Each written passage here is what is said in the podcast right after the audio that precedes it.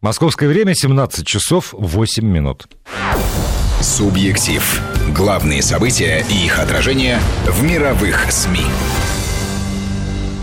Здравствуйте. У нас сегодня премьера программы «Субъектив» в студии э, напротив меня Петр Федоров. Здравствуйте. Журналист-международник. Это его программа, и я, Владимир Аверин, буду помогать ему эту программу вести. Я вам очень благодарен. Да, моя задача э, быть парень-партнером и э, соединять вас, э, Петр, с нашими слушателями, поскольку это все равно программа, предполагающая участие слушателей. Э, напомню, телефон 232 1559, код 495. Вы можете звонить и задавать свои вопросы, либо оставлять их на нашем смс-портале 5533 со словом «Вести» в начале сообщения. Вопросы, комментарии, предложения по, по поводу этой программы, я думаю, сегодня особенно они уместны, поскольку действительно первый раз она выходит в эфир, и формат формат ее еще не вполне устоялся. Но, тем не менее, тема есть, и и разговор, э, в общем, отчасти, наверное, касается Украины, спровоцирован тем, что происходит там, но э, разговор, который выходит далеко за рамки чисто украинских событий. Я надеюсь федеральное устройство государства. Это то, о чем рассуждают сейчас довольно много и на Украине, особенно в, в ряде регионах, и э, в Российской Федерации, и не только в Российской Федерации, потому что это действительно может быть один из способов как бы это вот точнее сказать? Э, сохранить Украину. Да, сохранение, сохранение государства. Что, чтобы не, даже не испытывая большой любви к друг другу, тем не менее найти формы существования вместе. Федерализм – это действительно универсальный метод? Он не универсальный, и как бы это академично не звучало, на самом деле тема увлекательнейшая. А давайте просто назовем несколько федеральных государств и несколько унитарных государств, чтобы немножко было ясно. Скажем, Австрия, а, Германия и Бельгия – это федеративные государства. Скажем, а, ну не скажем, так и есть, Франция и Испания – это унитарные государства. В чем разница? Федеративное государство состоит из разных территорий. Они могут быть именно территориально, они могут по национальному признаку определены.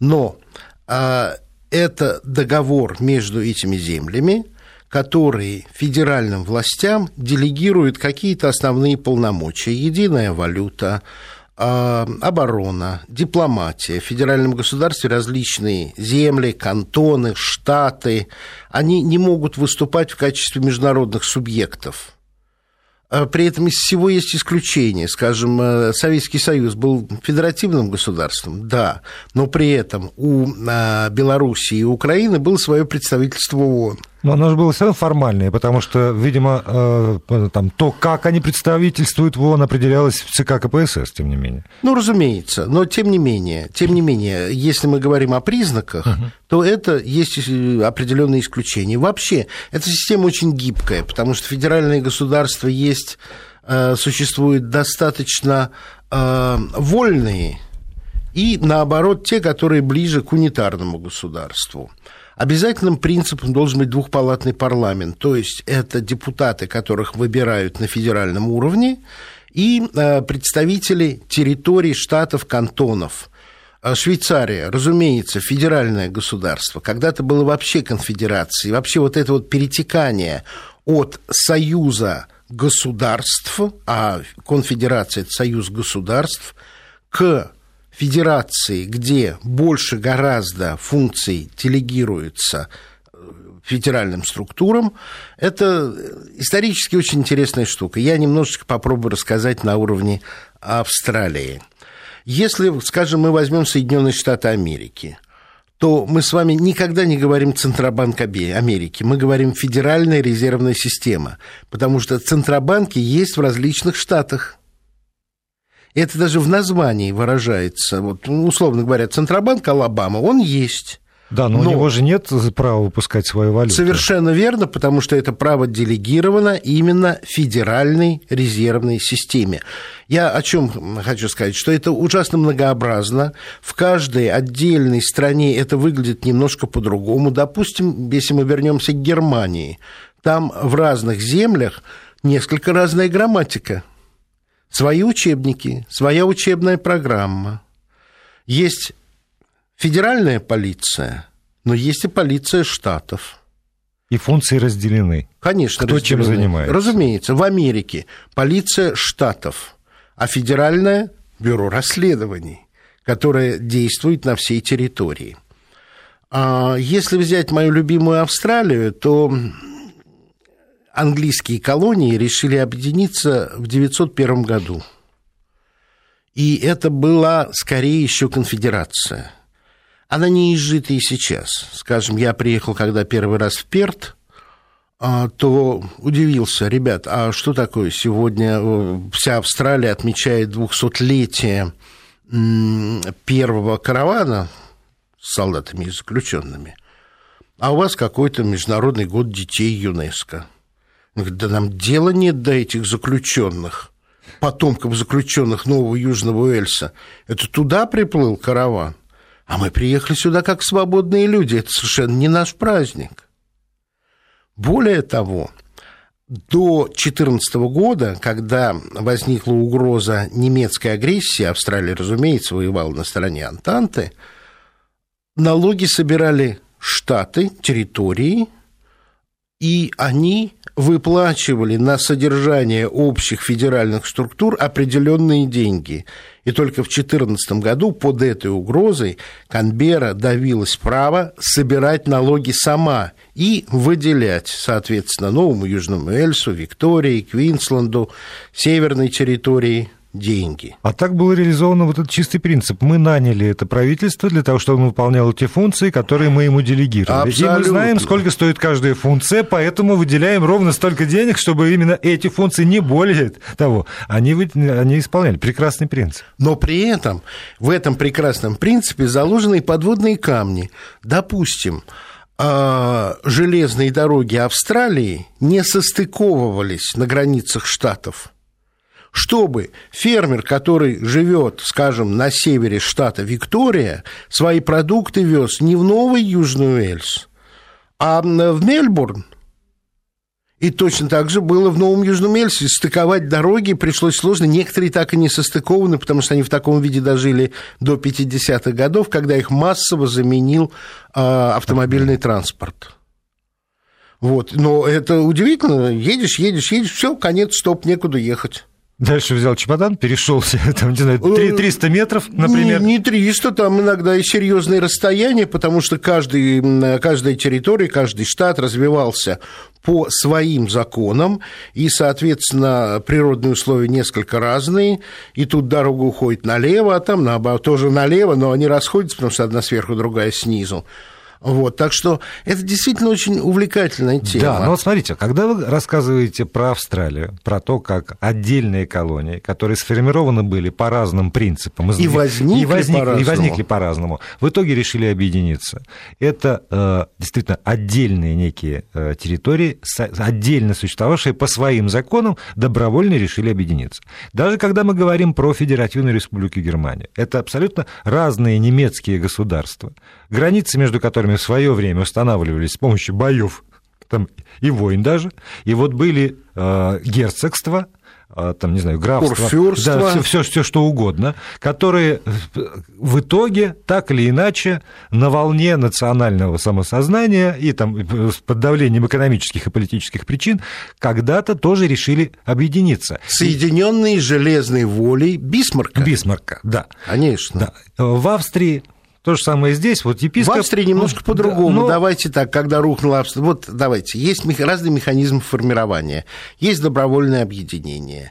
Есть э, результат федерации как э, распадание империи. Такое тоже может быть есть из принципов э, здравого смысла оборонного значения, как конфедерация различных феодальных структур в Швейцарии объединилась сначала в конфедерацию, и уже на республиканских началах начала развиваться эта территория, где очень большая самостоятельность и очень большое языковое деление. И это очень хороший пример, потому что разные исторические моменты сбивают вот эти земли вместе.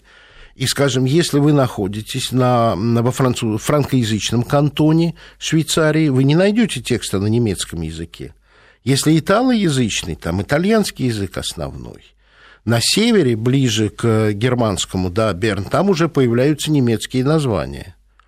Но люди объединены идеей того, что вместе им лучше – под натиском э, военных попыток завоевания со стороны бургунцев, остальных, они решили, что вместе им лучше. Ну, в любом случае, э, как мне кажется, из того, что сейчас прозвучало, э, федерация – это такой, это, это, это союз, это способ собраться вместе – да. а не э, способ не развестись. Вот я э, о чем говорю. То есть, возможно ли создание федерации э, на основе того, что было единым, ну или считалось единым, и как такая не форма развода, как вот СНГ, когда там создавали СНГ, это цивилизованная форма развода, это уже такой устоявшийся принцип, а способ не допустить развода.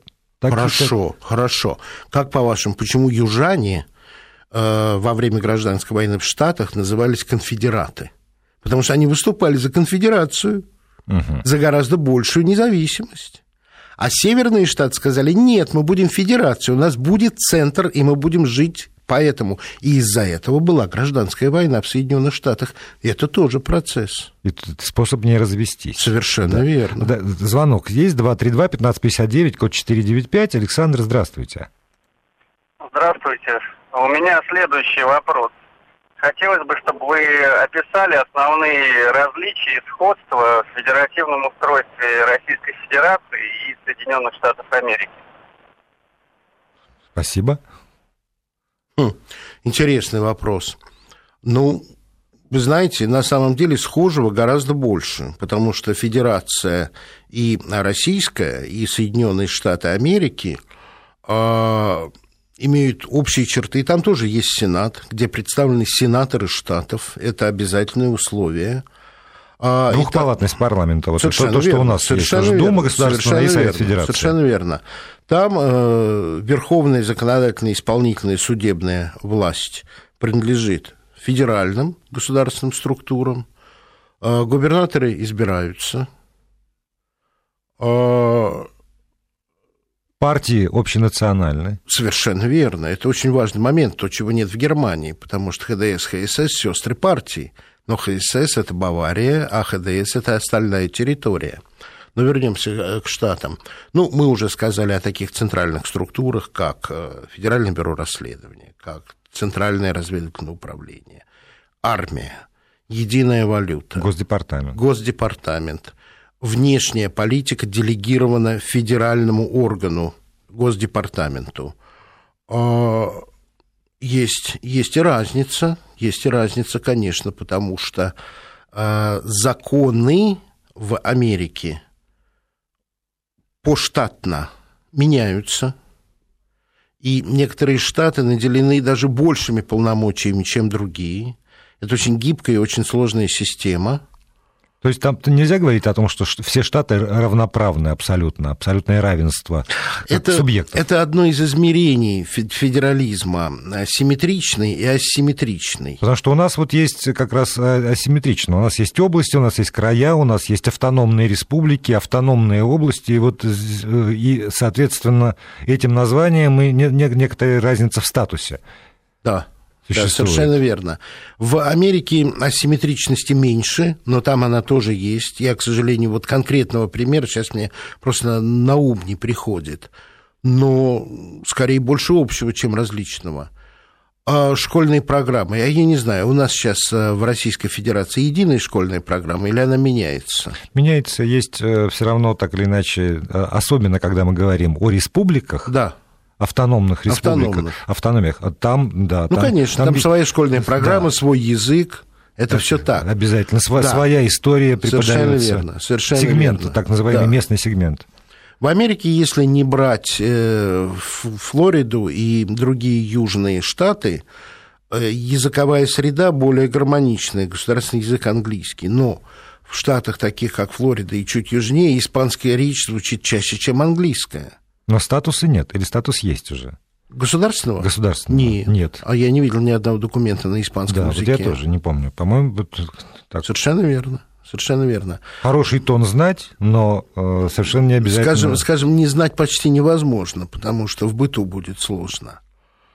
А полиция штатов, полиция города. В Нью-Йорке вообще своя полиция. Нью-Йорк полиция департмент. Это так. Но...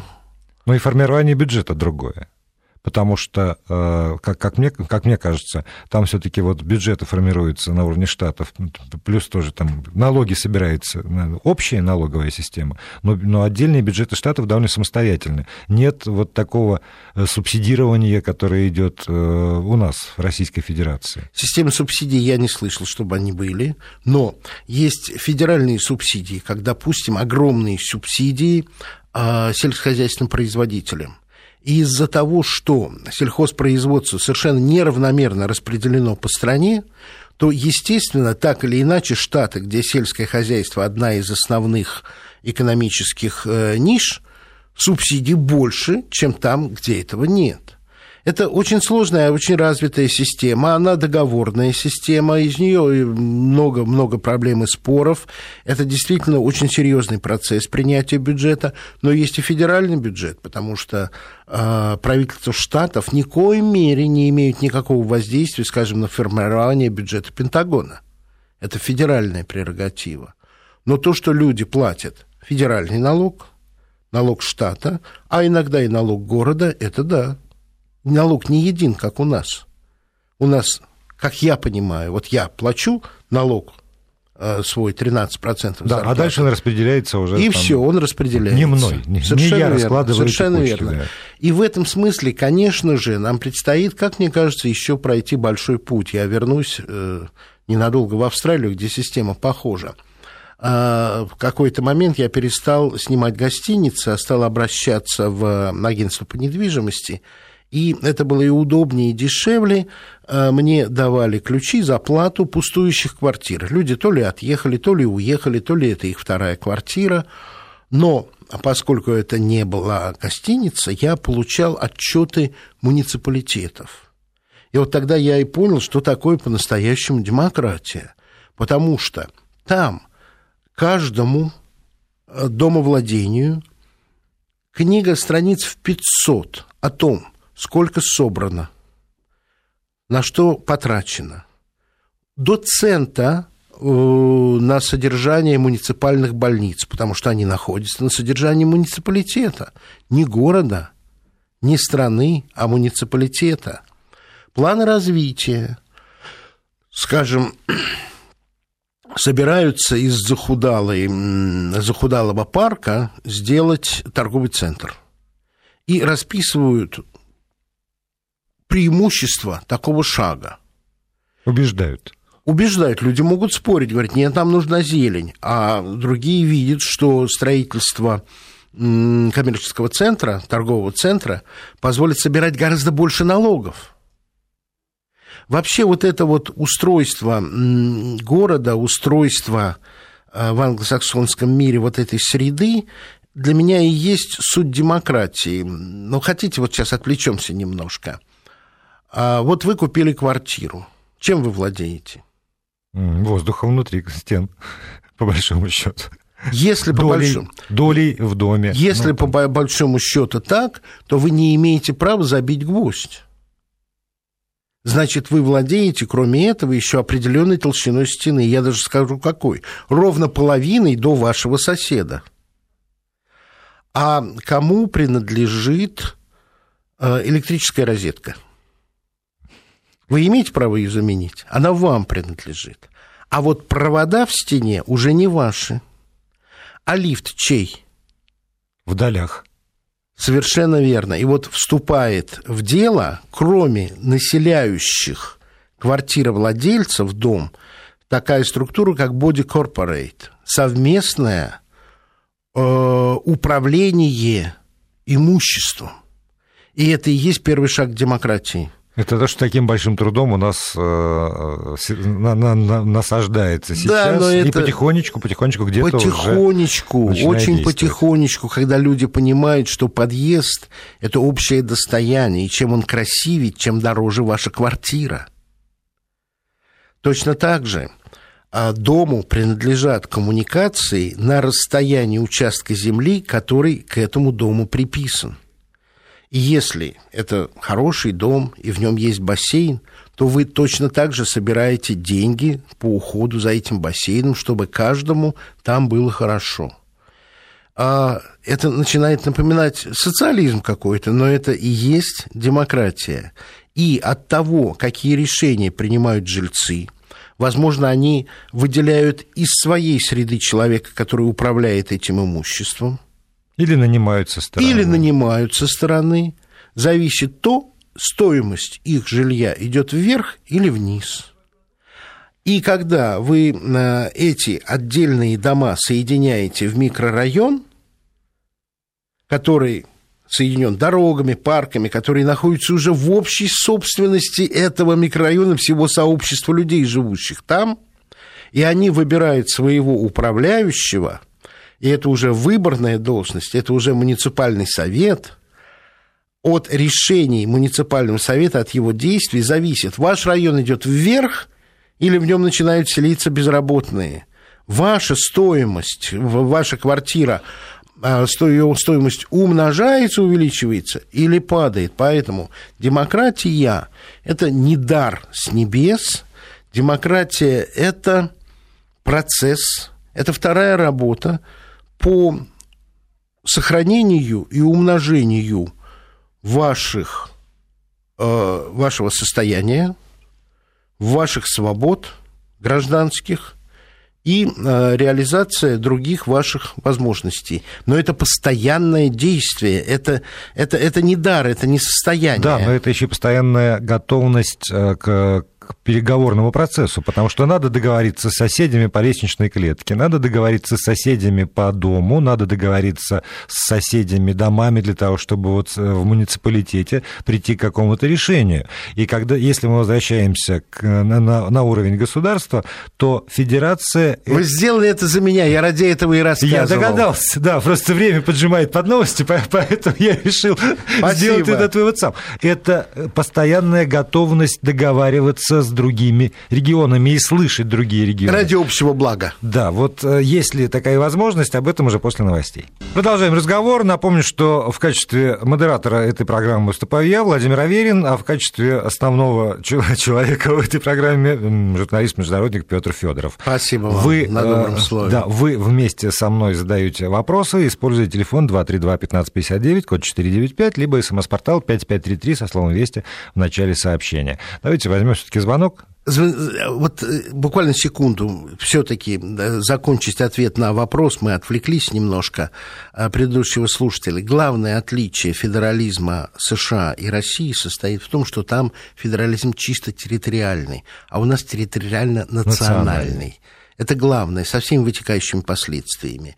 И, конечно же, уровень развития демократии, потому что то, что я рассказывал об Австралии, абсолютно применимо и к Америке, но нам еще к этому сознанию нужно идти. Олег, здравствуйте, пожалуйста, говорите. Добрый день. Добрый. Ну, вот ваш гость правильно сказал, а, Богом данное. Государство как переводится? Господь дарует. И истинная настоящая сильная власть, которая существует на земле, Богом данная, кстати, это монархия. Вы согласитесь с этим, да? Или как по-современному унитарная, да? Поэтому именно еще Клаузис говорил, что мощь государства и сила Акакова э, сочетается в чем? Э, в единство власти, народа и армии. И помните, как еще писал Дени Дидро, э, императрица Екатерине II? Он сказал, государь, как мне вас жаль, как вам тяжело управлять таким огромным государством, без дорог, с языками, не стыкующимися народами, это очень трудно, понимаете? Они типа как бы нам сочувствовали, но в чем и была сила э, православия, именно монархия, то, что соединяла все народы, все языки и управлял им, пока не ушла вера. А вера это самое главное, это основа государства. А когда выходит у веры уже из власти, тогда начинаются раздоры всякие, передряги и все прочее. Поэтому империя существовала наши тысячи лет православная. Ну а коммунистическая наша всего 70. Вот и сравните, господа. Вот да. в чем дело. Поэтому так, духом по... крепче надо быть. Не, ну, давайте, понимаю, давайте. Олег, видите, в чем дело? Мы же тогда можем сравнивать да. не только Российскую империю, мы можем сравнивать историю Российской империи с историей Византийской империи, да. а Османской нет, империи. Нет, нет. Олег, спасибо, вы да. подняли очень интересный вопрос. И а, давайте как раз на примере Российской империи скажем где-нибудь на уровне 1908 года. А, ну, вы знаете, что большевики описывали Российскую империю как тюрьму народов. На самом деле несколько не так. Почему я взял восьмой год? Потому что в восьмом году впервые в Европе женщины получили право голоса. И это было в Финляндии, которая была частью Российской империи. У нее было много полномочий, и э, тут империя как раз двигалась к определенному уровню федерализма. Там была своя судебная система, своя полиция, своя сыскная полиция, своя почта, даже э, свои монетки, как и в Польше тоже. И это была часть Российской империи. И, конечно же, Финляндию, как и Польшу, ни в коем случае нельзя назвать православной. И одновременно на юге существовал Туркестан, который, по сути, жил по законам шариата, и его тоже никак нельзя назвать частью православного мира. Да, была объединяющая идея русской государственности, Российской империи, да, цементирующей с народом были русские, я с этим согласен. Но и тут не все так просто, потому что служивые дворяне российские по своему этносу вовсе не были этническими русскими. На службе э, в российском дворянстве было много сербов, выходцы из Сербии, с одним из них я э, был знаком. А в XVII веке вышли из Сербии, всю жизнь были кавалеристы, и во время Первой мировой войны кавалеристы, вуичи такие – Сколько немцев служило Российской империи, аздейских, которые влились в состав Российской империи как раз при Екатерине. А, да, в общем, состав был достаточно пестрый. И э, когда русские войска 200 лет назад взяли Париж, то в рядах российской, российской армии были и калмыки, и башкиры с луками. Поэтому я бы не стал так сильно уповать на мононацию и на монорелигию. А монорелигиозной страной наша с вами страна перестала быть еще во времена Ивана III, когда начались э, завоевания Московии, а при Иване Грозном это просто очевидно стало, потому что часть ливонского населения не православного, после взятия Казани мусульманское население влилось, и по э, некоторым соображениям Иван Грозный как раз и осознал, что прежнее управление как православной мононациональной страной больше не подходит тому государству, государем которой он стал. И он стал искать образцы подражания для реформ. И э, если, если быть, э, ну, как бы скажем, широким историческим взглядом, то, скорее всего, в качестве образца подражания взял Османскую империю, многонациональную и в то время самую успешную. Напомню, что все Балканы оказались под властью Османской империи, и они стояли вообще под Веной в то время. Вот. В одну сторону, а в другую сторону это до Тигра и Ефрата. Абсолютно, абсолютно. Ну, я имею в виду да. Европу, вот то, что угу. было ближе э, к Ивану Грозному. Некоторые идут еще смелее и говорят, что опричники были до некоторой степени э, скопированы с янычар, но с российскими особенностями. Поэтому мне нравится ваша вера, мне нравится ваша убежденность, но я исхожу из того, что многонациональность России – это наше богатство, а не осложнение, но нужно разумеется, строить отношения так, чтобы всем в этой семье было хорошо, чтобы все хотели в этой семье жить. Вы знаете, что это не так просто, вы знаете, что бывают проблемы, но, как мне кажется, это как раз большой урок для современной Украины, территория и нынешние границы которой сформировались достаточно исторически вольно. Если говорить о том, чем Украина для меня отличается от других государств, я думаю, что практически все границы, существующие сейчас в Европе, проведены кровью, именно поэтому они красного цвета. Украинские границы проведены правителями а, России. а, в, в Пода- очень... Подаренное. Совершенно верно. Не завоеванные, Не а завоеванные, а подаренные. И это очень серьезный фактор. Вот. Тем более там необходимо, на мой взгляд, для сохранения в оставшихся без Крыма границах федерализм. Когда часть нации не будет диктовать всей свою волю. Ну, условно говоря, при нормальном федерализме, вовсе не чудовищном, вовсе не жестком, мы видим, что это нормальное устройство ряда очень успешных государств, э, насильственная украинизация будет просто невозможной. И наш слушатель, который подписался Александр Георгиевич, спрашивает вот еще что. Были ли в истории примеры создания федерации из унитарного государства? Если, конечно, не считать того, что в России произошло после 17 года. Федерация из, Из унитарного, унитарного государства. государства. Ну вот, собственно, тот путь, который сейчас э, частью экспертов, назову это так, предлагается для Украины.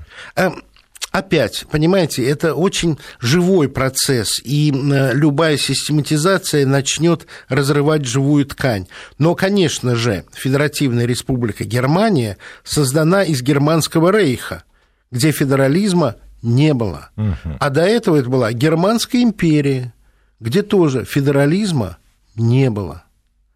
А Австрия, федеральное государство, это тоже Австро-Венгерская империя. Пусть ее называли лоскутной, но там не было признаков федерального государства, не было э, парламентов у э, очень многих земель, которые там состояли. Я э, затрудняюсь, вот сейчас я проявляю некоторую историческую невежество, невежество но, по-моему, в Венгрии не было отдельного парламента, как части Австро-Венгрии. А После, после Сиси, почему они так, так ее любят, императрицу, да. что вот... Э, Вольности Венгрии да. были даны. Вот именно тогда. При, совершенно при верно, совершенно верно, но они были даны.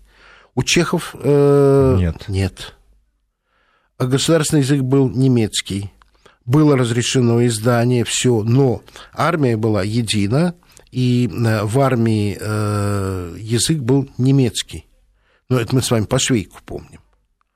Вот, таким образом, нынешнее федеральное устройство Австрии самой, как метрополии Австро-Венгерской империи, как раз есть продукт э, возникновения федерализма в рамках унитарного, скажем, наследия. Есть. Есть. Есть. А, если мы вернемся к перспективам, которые у Украины, я, знаете, вот на днях как раз кричал практически в микрофон, когда Европа говорит, что э, невоз... недопустимо делать федерацию там, и на, на месте Украины, то ну, ну, вот отбросим это слово двойные стандарты, это уже ничего не объясняет. Да. Объясняет все, ничего не объясняет. Но, в принципе, почему федеративная Германия не верит в то, что федеративное устройство Украины действительно поможет решить многие проблемы, которые в свое время решила Германия э, в федеративном виде. Почему, не знаю, федеративная Бельгия и прочие федеративные не допускают такой, такой путь? Потому что им не нравится? Потому вот, что вот... федеративную Украину будет гораздо сложнее, если вообще-то возможно, европеизировать. А вот это вот тоже аспект, который мне не приходил в голову, давайте после новостей... Европеизировать да. в смысле эм, э, распространения своего влияния? Mm, ну, термин европеизация он такой многогранный. Давайте да. все-таки после новостей вернемся к обсуждению этого вопроса, а пока э, остановимся. Продолжаем разговор. Э, Петр Федоров отвечает на мои и ваши вопросы и задает тему. Телефон 232-1559. Э, Еще есть возможность э, спросить что-то по телефону. И смс-портал 5533 со словом «Вести» в начале сообщения, для того, чтобы это точно пришло к нам. Знаете, вот на СМС-портале... Как... А мы с вами не договорили. А, не, дог... не, дог... Это а, очень да. Не Я по, по поводу евро... европеизации. Да, да, да. европеизации. Критерий, на мой взгляд, очень простой. Что Россия усиливает, то плохо. То, что Россия ослабляет, это хорошо. С точки зрения Брюсселя и Вашингтона. Они до сих пор живут в парадигме холодной войны. Она не закончилась.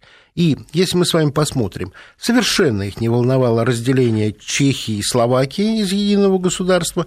Югославию вообще насильно разделили, а здесь они прекрасно понимают, что федерализация Украины э, учитывая, что значительная часть Востока Европы русскоговорящая, усилит контакты с Россией, влияние России и э, ослабит, соответственно, их влияние на эти территории. Поэтому когда мы говорим о двойных стандартах, их, по сути говоря, нет. А он очень простой стандарт, он одинаковый, одинарный. А, то, что России хорошо, им плохо, и наоборот. А это вопрос э, чистогана, что называется, исключительно экономической выгоды, выгоды или э, за этим скрываются тоже там стремления, может быть, пусть в ущерб э, экономике, пусть в ущерб себе, но вот отстоять, потому что вот есть тоже миссия, сверхзадача, не знаю, что, что еще, историческая справедливость, как-то понятая. Россию надо сдерживать. Так у них повелось еще бог знает с какого времени. Когда возможность открылась для России завоевать проливы, объединенные силы Европы высадились в Крыму и начали войну. Я имею в виду оборону да, Севастополя. Да, да, конечно, крымские войны. Да, да, поэтому мы должны быть к этому готовы. Я не антиевропеист вовсе, и речь не идет о обычных людях, которые во многом относятся к России с огромной симпатией.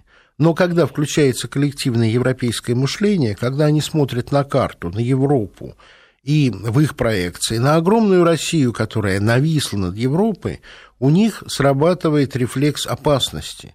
И все 23 года с момента распада Советского Союза целью Европы было отодвигание России, а ослабление России Лучше было бы Россию тоже разделить и поглотить, но это не получается. А... Давайте вернемся к вопросу. А, ладно. На, наш же слушатель. Да, потому, да, давайте, сейчас, сейчас я посмотрю. Дмитрий, говорите, пожалуйста. Э, здравствуйте. Здравствуйте, э, Дмитрий. Я вот только, ну, недавно в программе подключился кольнуло, или как, резануло ухо о том, что когда вы говорили по поводу денежной системы, если э, я правильно понял, федеральное слово вы вкладываете в понятие государственное. Но тогда федеральная резервная система это не федеральная, не резервная и не система, я правильно понимаю? Не-не-не, вы, вы не, действительно не... недавно включились, поэтому, наверное, не, не уловили. Мы просто рассматривали разные модели федерации, которые а, существуют а, в мире, и в качестве одного из примеров был приведен пример, что вот, например, в Штатах нет такого центробанка, как вот есть у нас, например, Центральный банк России, а есть центробанки Штатов, а есть федеральные резервные системы, которые делегированы тоже те или иные полномочия ну, по, по управлению. Понял. Вот, вот Но мы рады вашему звонку. В следующий раз подключайтесь в 5 часов часов в среду. Да, в 5... Второй вопрос. Э, если я правильно понял, Англия тогда можно посчитать абсолютно монархией? Ну, вот, Англия да, да, есть вот, монархия. Нет, Дмитрий, спасибо вам абсолютно. за это. Да, нет, не абсолютно. Да, за, за это, потому что э, Англия у меня вертелась с самого начала. Соединенное да. Королевство Великобритания, да. э, из Англии, Шотландии, Уэльса и Северной Ирландии, это тоже в известной степени федерация. Или нет все-таки? Когда мы говорим о монархии, то э, нельзя э, ставить знак равенства между Соединенным Королевством и Федеративной Республикой. Давайте так. Великобритания государство унитарное. Там все э, структуры, о которых мы с вами говорили, они унитарны. При том, что есть парламенты. Есть парламенты в Шотландии, есть парламент э, в Ольстере сейчас – но это унитарное государство по всем признакам. Подождите, а двухпалатный э, парламент э, Великобритании? А кто там в верхней палате сидит? Лорды. Наследственные. Не представители территории пэры, в этом смысле. Представители разница. аристократии. Носители британского духа. Носители британской национальной идеи. Британской, британской, британской. Там не сидит, э, скажем, э, человек, который представляет интересы Шотландии, Уэльса, Норфолка. Нет. В равных представительствах. Совершенно еще. верно. Совершенно верно. Вот, поэтому э, Британия унитарное государство. Другое дело, что э, сам феномен пошире будет, да, и мы с вами, конечно же, помним о том, что есть еще Содружество. Раньше Содружество наций, еще раньше Британская империя, потому что а, фактически королева Великобритании является главой государства и Австралии, и Канада, и Канада де юре, да. Де юре, и масса э, всяких прочих. В Австралии э, генерал-губернатор выбирается парламентом, но назначается королевой. Поэтому вот в этом смысле, в широком, можно говорить о конфедерации, но при этом и конфедерации-то нет. Это, это вот постимперский синдром. Ну, такой милый. Если смотреть из России, традиции, мне кажется, так, такой милый. Традиции всегда милые, они трогательные. И на этом, собственно говоря, британский королевский дом и держится.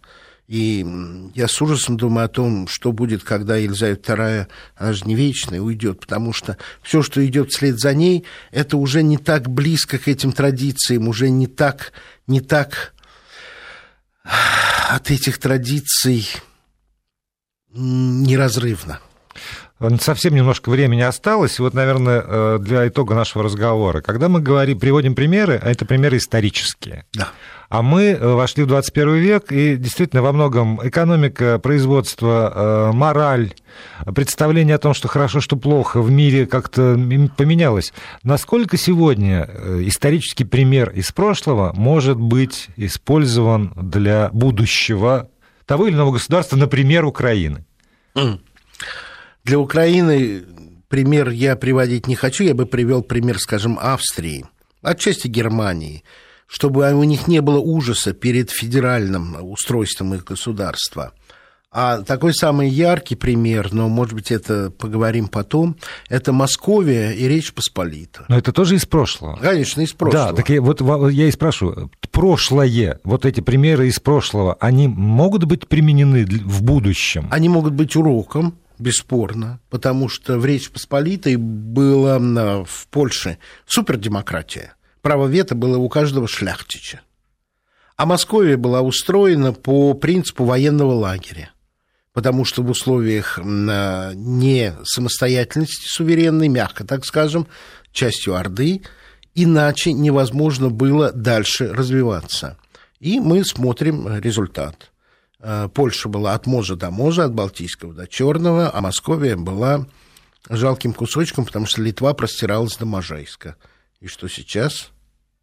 Но ради этого мы пожертвовали демократическими традициями. И это тоже урок для нас. И для них. И для них. И для них, потому что во многом тоже пожертвовали демократическими традициями, если мы берем там У раз, них были раз, супердемократические стадии, традиции, да. из-за которых они утратили свое территориальное, территориальное господство. А, я, я не думаю, что сегодня мы поставим с чистой душой точку в украинской теме. Нет. Наверняка будем к ней возвращаться, еще и потому, что а, то, что происходит на Украине, это действительно повод для извлечения уроков. В этом смысле Лукашенко, президент Беларуси, прав. Только дурак не извлекает уроков из того, что происходит на Украине. Поэтому и в рамках этой программы, наверное, тоже вернемся. Напомню, что каждую среду в 17 часов 8 примерно минут Петр Федоров будет здесь, в студии радиостанции Вести. С вами? FM, ну, бог даст, со мной. Да. И будет отвечать на вопросы, которые поставила действительность и слушатели радиостанции Вести ФМ. Спасибо, до новых встреч. Спасибо вам, до встречи, звоните.